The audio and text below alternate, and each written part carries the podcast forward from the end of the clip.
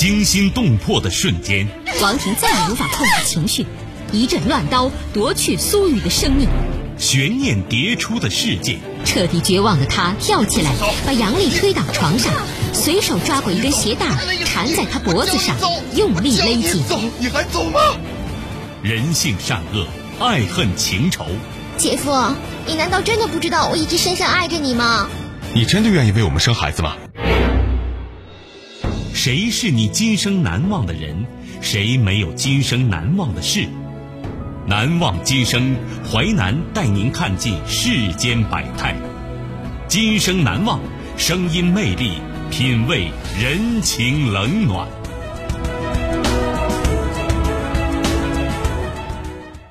欢迎您收听《今生难忘》，我是淮南。世界回顾时间：二零零二年，地点河南，人物段石、小丹，事件用外甥女的生命换来三十万元。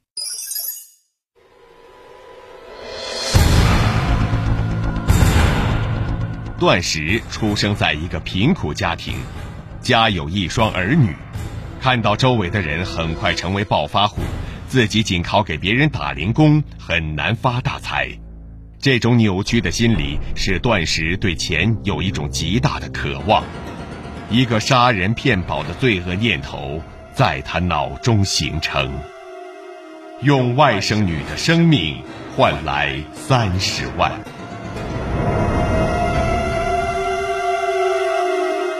贫穷扼杀了他的白日梦。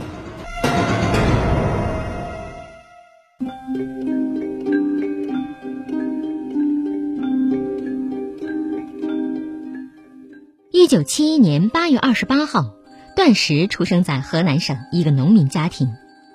一辈子没有走出过农村的父母，养育了段某兄弟五个。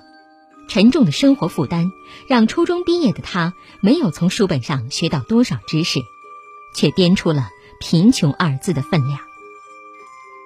段石是在父母的呵护下长大，但没有被贫穷拖垮，依然善良做人，诚实做事。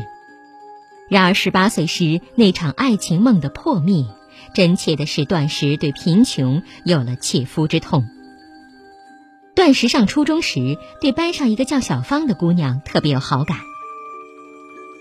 步入社会后，两人经常来往，慢慢彼此都有了好感。谁知小芳家人知道后极力阻拦。正处于青春年少的男女没有理会大人那份苦心，依旧你来我往，相约在小河畔杨柳旁，卿卿我我，海誓山盟。一个华灯初上的傍晚。段石在专卖店门口等小芳下班。当他手挽着女友准备去吃饭时，小芳的父亲突然闪出来，骂他穷鬼、癞蛤蟆想吃天鹅肉，遭遇了一次让他永远难以释怀的屈辱。那一天，他做人的尊严尽失，连他自己都不知道是如何跌跌撞撞在天亮时回到家的。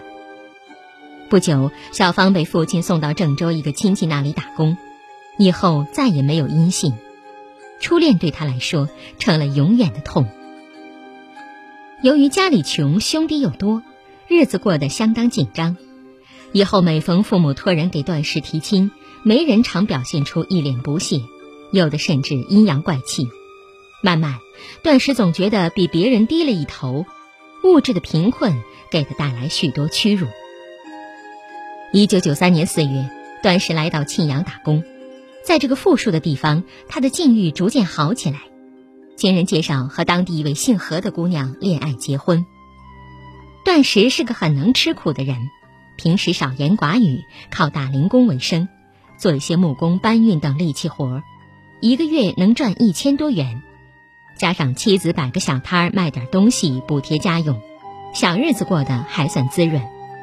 不仅衣食无忧，还有了一座属于自己的二层楼房。他的能干也深得街坊邻居的肯定，这对于漂泊在外的段石来说，无疑是极大安慰。一九九八年，因为规划，段石的房屋将被拆迁，没办法，全家只好搬到亲戚家暂住。寄人篱下的滋味一点都不好受。两千年五月，妻子一位搞装修的亲戚看段石一家人过得挺不容易，让他到自己的装饰行工作。段石十分珍惜这份工作，任劳任怨，深得老板赏识。没多久就让他做了负责人，工资也由原来的每月几百元渐渐提到了每月上千元，最多能领三千多元工资。段石搞装修，接触的都是当地比较富裕的家庭。他时常拿这些人和自己比，越比越生气。段时偏激地认为，有钱人没有一个好东西，对他们来说，心中只有愤恨。有一天，段氏带人到一个姓童的家里搞装修，交谈中，他了解到，这位只有三十多岁的男人，只有几年光景，就从穷光蛋变成了腰缠万贯的暴发户。段时看到姓童的六岁儿子要什么有什么。自己奋斗一辈子也难以得到，心里有一种说不出的感觉。刚好那家人比较挑剔，段时就想方设法偷工减料，制造很多恶作剧。每次报复，他都会有一种快感。慢慢的，段时变得孤僻，对钱财有一种如饥似渴的疯狂。他放弃娱乐和生活享受，每天拼命挣钱。一天下午。段石拿到工资后，到超市买了一些好吃的零食，去学校接女儿。谁知女儿见到父亲后，穿过人群，始终不肯坐自行车。段石特别生气，追上女儿问缘由。谁知女儿大声嚷道：“你看人家的家长来接人，不是开小汽车，就是骑摩托车，坐破自行车丢死人了。”望着一脸天真的女儿，他张口结舌，朝着自己的脸一阵猛呼。此时的段石更是一门心思想发财，可使尽了浑身解数，也圆不了做阔佬的梦。在段石脑子里充满了钱子，甚至萌生抢银行的念头，但是又觉得风险太大。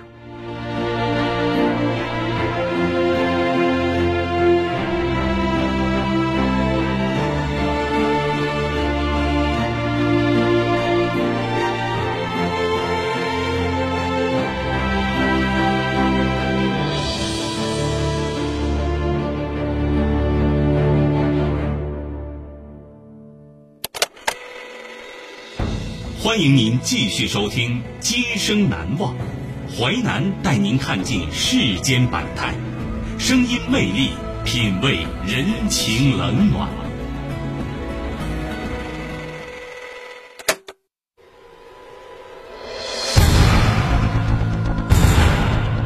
段石出生在一个贫苦家庭，家有一双儿女，看到周围的人很快成为暴发户。自己仅靠给别人打零工很难发大财，这种扭曲的心理使段石对钱有一种极大的渴望，一个杀人骗保的罪恶念头在他脑中形成。用外甥女的生命换来三十万，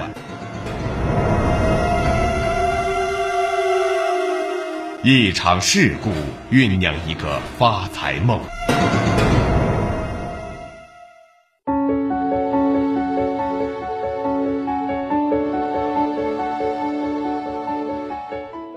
二零零一年九月，段石从老家将姐姐的女儿只有十八岁的小丹带到了庆阳，帮助因视力不好而行动不方便的妻子带孩子。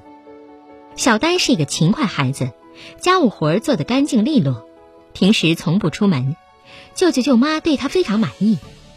而段石女儿稍微大了一些之后，小丹就在舅舅家隔壁的饭店里打工挣钱。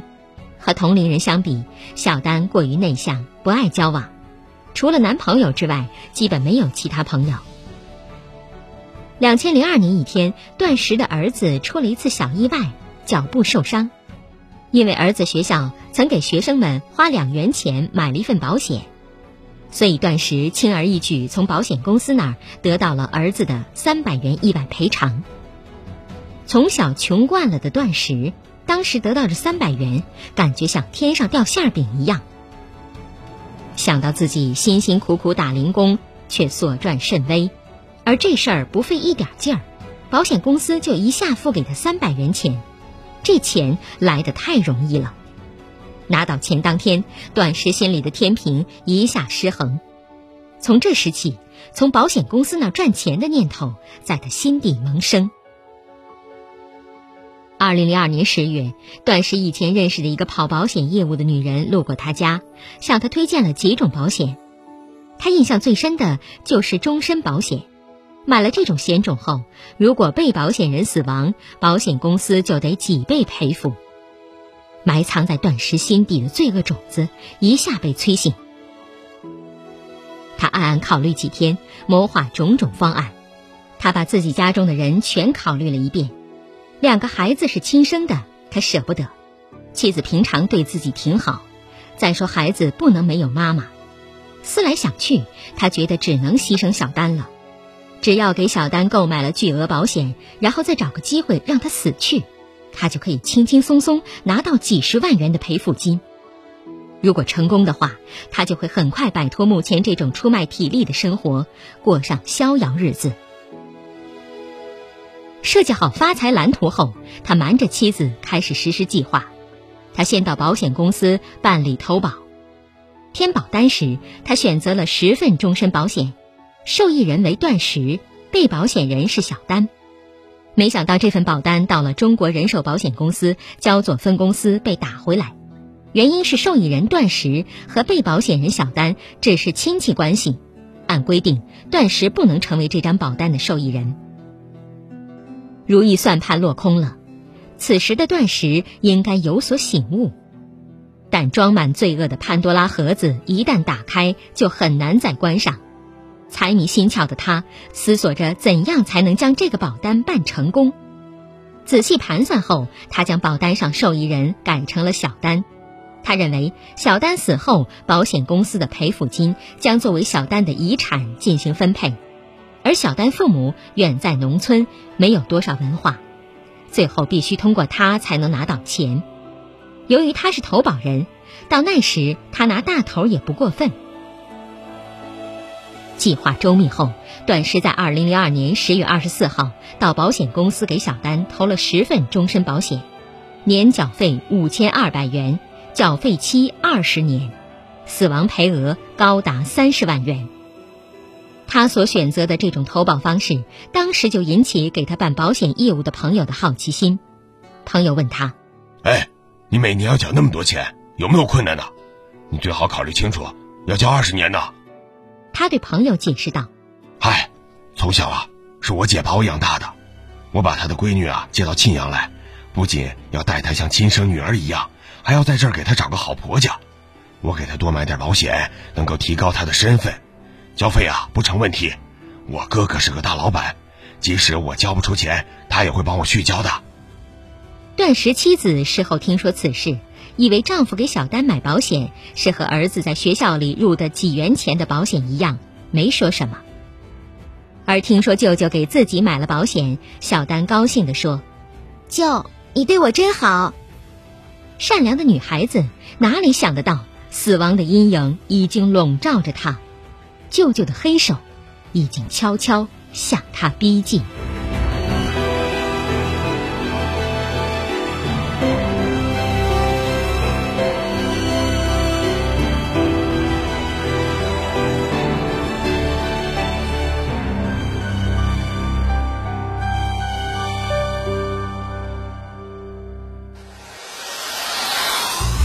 精彩的故事结构，新锐的声音制作，在纷繁复杂的真相与假象中，淮南用魅力声音解读世间百态，品味人情冷暖。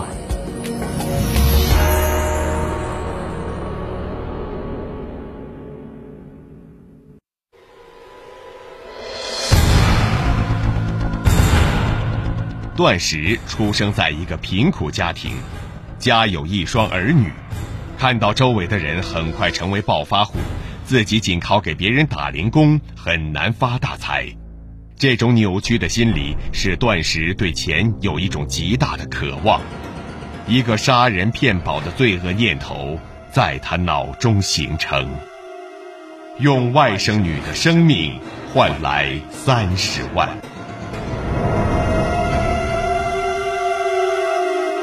伺机下手，终于得逞。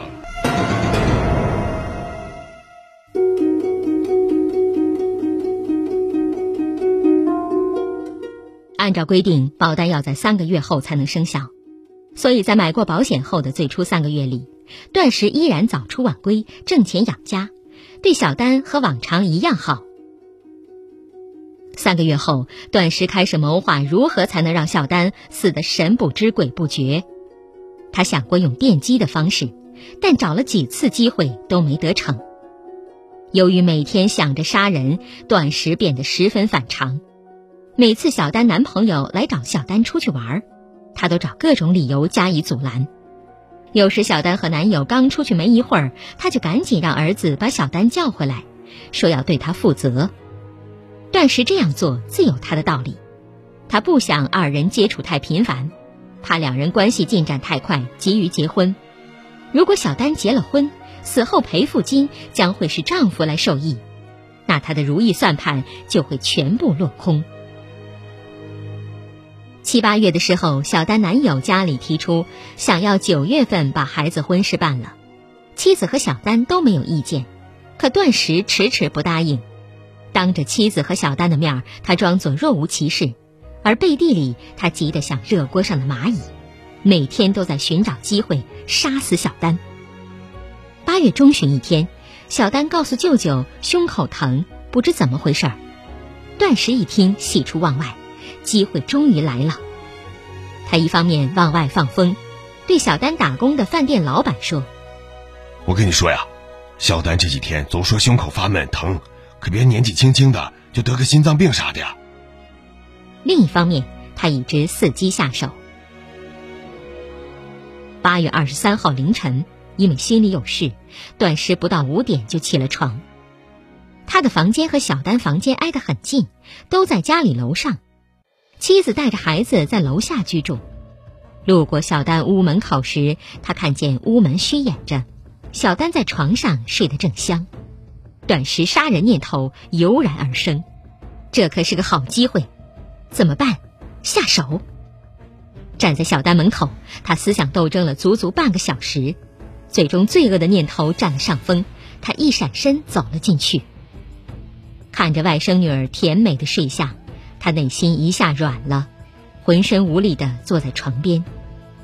二十分钟过去了，他思前想后，再过一个月就到续保费的日子了，五千二百元还没着落呢。小丹马上要结婚了，怎么能眼睁睁看着三十万元飞走呢？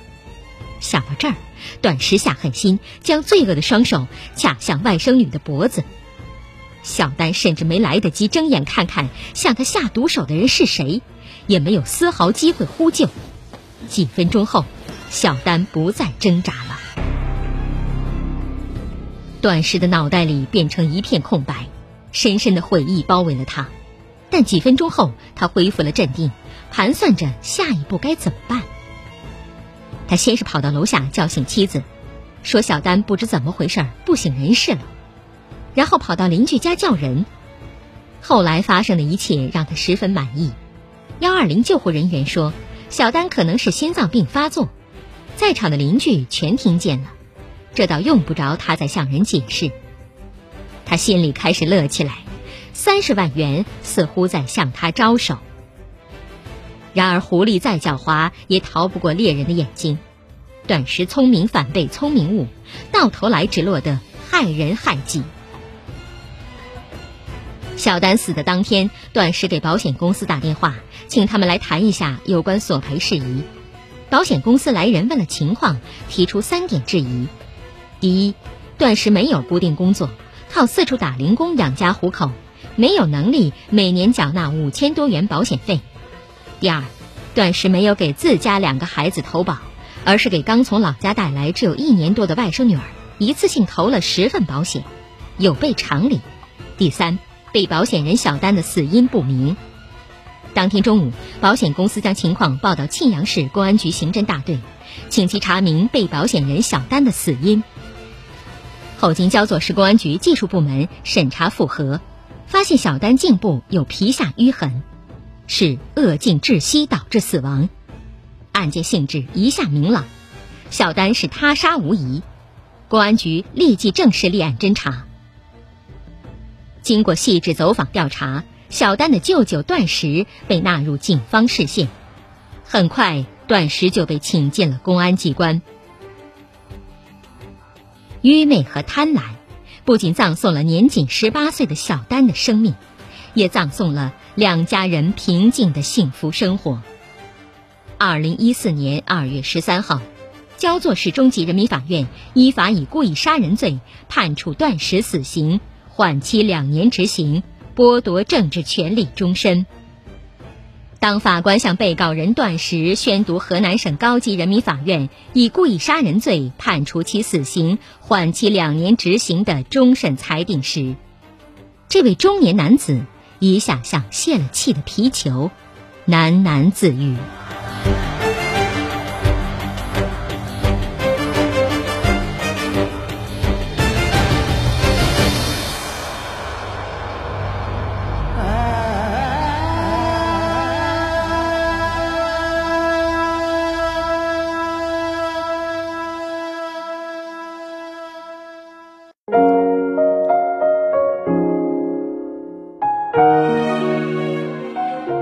今生难忘启示录，罪恶比贫穷更可怕。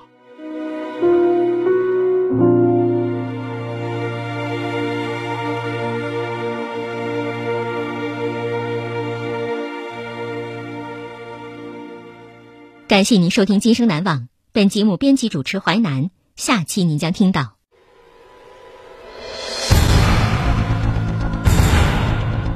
这是一幕让人沉痛的家庭悲剧。走投无路的妹妹来到焦作，投奔从小亲密无间的大姐。可这个单纯又漂亮的妹妹的出现，却点燃了姐夫的欲火。面对这场裹挟着亲情、利益及爱恨的不伦之欲，为了报复姐夫，无知的他竟向无辜的小外甥下了毒手。亲情在暧昧中坠落。今生难忘首播时间：周一至周五十七点三十分至十八点，重播时间：周一至周五二十三点至二十三点三十分。本节目可以在吉林广播网、蜻蜓 FM 在线点播收听。